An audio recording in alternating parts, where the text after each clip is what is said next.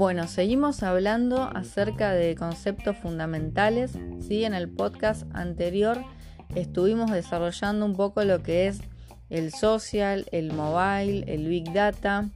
También hablamos de smartphones, también hablamos un poco del open y del crowdsourcing.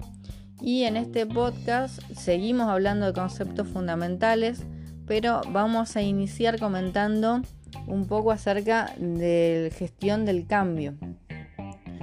La gestión del cambio es eh, la forma de dar una respuesta, ¿sí? es el proceso de mejora. Si los equipos y las personas no comprenden la necesidad de cambiar, de mejorar, corren el riesgo de ser devorados por el contexto, ¿sí? dejándolos sin medios para responder y para adaptarse. Eh, la gestión del cambio es un aspecto puntual de una organización y es más que nada un proceso que debe incorporarse en el día a día de la misma. ¿sí? Va a permitir a los líderes eh, realizar cambios de manera más ágil y eficaz eh, porque siempre van a contar con la información idónea en el momento oportuno. El social business es un modelo de gestión colaborativa, como ya venimos viendo, dirigido siempre a adaptar la estructura de la empresa a los cambios constantes del mercado. Otro concepto clave es la sesión del control. ¿sí? Cedemos el control de los contenidos y eso es un riesgo. ¿sí? Que otro sepa información acerca de mi empresa o que la información de repente esté mm, más compartida con, los, con mayor cantidad de miembros de la empresa. Por ahí hay personas que vienen, personas que se van, personas que no conocemos porque son nuevas. Bueno, eso tenemos que ver cómo lo gestionamos dentro de una empresa. Pero cuando cedemos eh, el control de los contenidos, ¿sí? estamos tomando un riesgo. Y esto es uno de los factores que provoca una mayor resistencia al cambio. Cuando aparece este miedo, lo que debemos hacer es eh, destacar o recordar los aspectos positivos y los beneficios las ventajas que nos va a traer trabajar con el social business. Eh, también nos va a servir brindar estos fundamentos ante una persona que se resista a incorporar tecnología en su empresa, a incorporar eh, bueno, técnicas nuevas con las que ustedes vayan a trabajar en el futuro. ¿sí? Traten de demostrar y hacer foco en lo positivo o en los resultados positivos que se va a lograr con todas las acciones que están proponiendo ustedes como profesionales del mundo de la tecnología. Otro aspecto importante, otro concepto importante es el talento, ¿sí? La gestión del talento permite generar un ambiente laboral eh, más apropiado, fomentando así la productividad por medio del compromiso y la motivación. Em, nosotros podemos identificar las necesidades de los empleados y satisfacerlas, ¿sí? Saber qué es lo importante para mi empleado. Por ejemplo, yo tengo una empresa y em, tengo convenio con, no sé, Swissmedic, Alosde, y quizás el, mi empleado no valora eso. Quizás tengo un empleado, no sé, por ejemplo, millennial o centennial que valora em, otra cosa, valora los beneficios con eh, locales gastronómicos o en vez del día libre de cumpleaños prefiere la cena en algún lugar importante de la ciudad o prefiere el día libre, no lo sé. ¿sí? Entonces, em, no siempre que brindo beneficios estoy haciendo las cosas bien. ¿sí? Está bueno identificar si realmente es un beneficio lo que estoy brindando para el otro. No hacer las cosas por hacerlo porque las hacen los demás. Para eso tengo que conocer bien Em, a mi empleado, a, las personas con las que trabajo.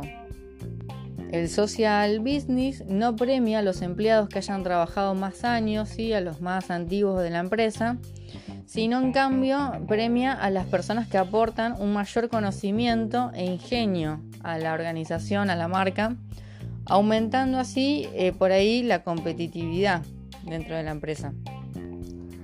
Y acá va a depender mucho también de la cultura de, la empresa.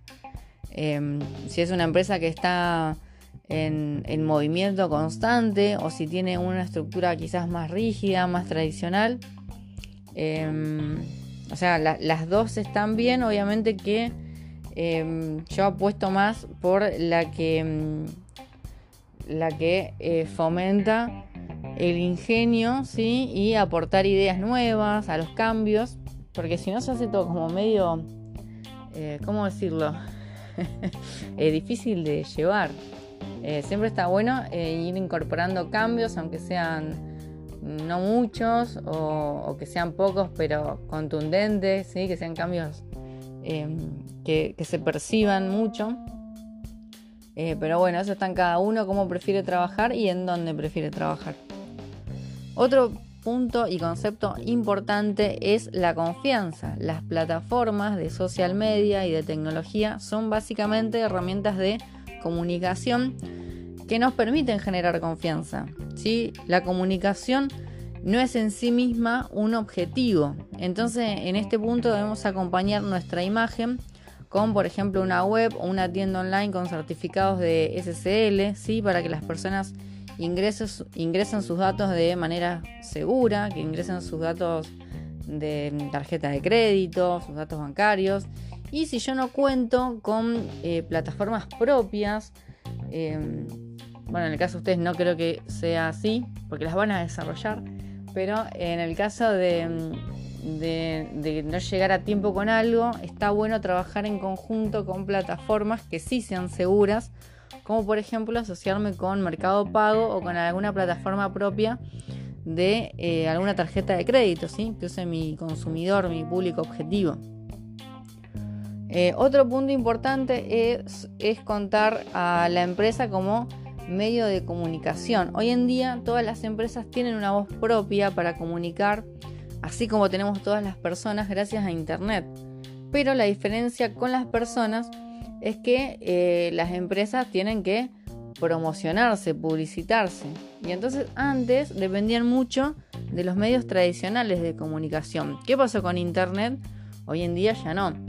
Entonces eh, muchas de, las marcas, muchas empresas se han lanzado a generar contenidos para ampliar su reputación y su influencia en la red y em, fuera de ella intentando mejorar el posicionamiento de su web, de su sitio en los buscadores, que son temas que ya venimos tratando en las clases anteriores. Fíjense cómo las empresas se dieron cuenta de todo esto y eh, por más que no sea una empresa que se dedique a la comunicación, comunica igual. Eh, es muy difícil hoy en día eh, no comunicar en redes sociales o promocionarse en redes sociales, mantenerse actualizado porque es la cara de la empresa en internet, es la vidriera hoy en día. Y hoy en día más que nada por la situación de cuarentena y en el 2020 lo que ha avanzado este tema es impresionante. Otro concepto importante es el de video. No es casualidad que sea un éxito eh, la red social de TikTok ¿sí? en plena cuarentena. ¿Qué es lo que se viene? Se viene el video corto, ¿sí? de no más de, mm, de 15 segundos, como ya está pasando por ahí en Instagram, en WhatsApp, en formato vertical. Es eh, un aliado fundamental para cualquier actividad de social media. ¿sí? Si ustedes pueden eh, o trabajan en la creación de contenidos, eh, tengan en cuenta todos estos factores, tengan en cuenta de tomar registro, tanto de todos los eventos que realiza la empresa como todo lo que va sucediendo. Em, yo en mi caso soy más bien precavida y lo hago. Tomo registro de manera vertical y de horizontal, por ahí para adaptarlo a uno por uno, que es el formato de, de Instagram de tamaño, o también para YouTube, que YouTube también es una plataforma que se está consumiendo muchísimo eh, fíjense si no, bueno, los, mismos influencers, los mismos, eh, los grandes generadores de contenido hoy en día. Eh, fíjense por qué sube Gabriel Lucero de Gente Rota a YouTube, porque hay influencers que siguen subiendo YouTube. Evidentemente, eso funciona todavía. Y bueno, también hay un tema con el pago de los, de los seguidores, de las visualizaciones ¿sí? que esto genera. Pero bueno, eso no es a lo que apunta la empresa. La empresa apunta a que hay gente en YouTube que eh, me puede servir a mí como posicionamiento, ¿sí? porque todo lo que sea video también toma prioridad a la hora de eh, posicionarse en Internet. ¿sí? Así que está bueno contar em, con todos los formatos a la hora de registrar todo lo que va pasando en la empresa. Otro concepto fundamental es la movilidad. No la movilidad de moverse, sino la movilidad de móvil como eh, teléfono móvil. Podemos decir que ya está pasando que en un futuro no muy lejano el teléfono móvil será el ordenador en sí. Se va a eliminar lo que es la computadora de escritorio quizás para varias cosas que las estamos utilizando hoy en día. Quizás no para trabajar porque bueno, mm, todavía no está la tecnología tan cerca de eso. Pero eh, sí para muchas otras cuestiones.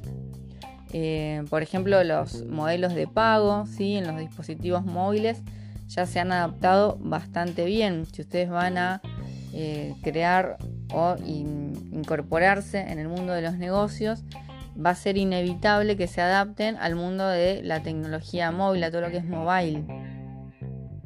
Todos los contenidos, las plataformas o los sistemas con los que trabajen, ¿sí? van a tener en cuenta siempre los diseños, cómo se va a ver en un celular, eh, si va a funcionar o no en un celular, si va a... Mm, no a verse en cuanto a lo estético, sino mm, si, por ejemplo, van a poder correr la pantalla y avanzar hacia el botón que está más abajo.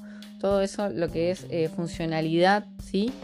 Desde el teléfono móvil, desde las mismas plataformas que se pueden utilizar en la PC de escritorio.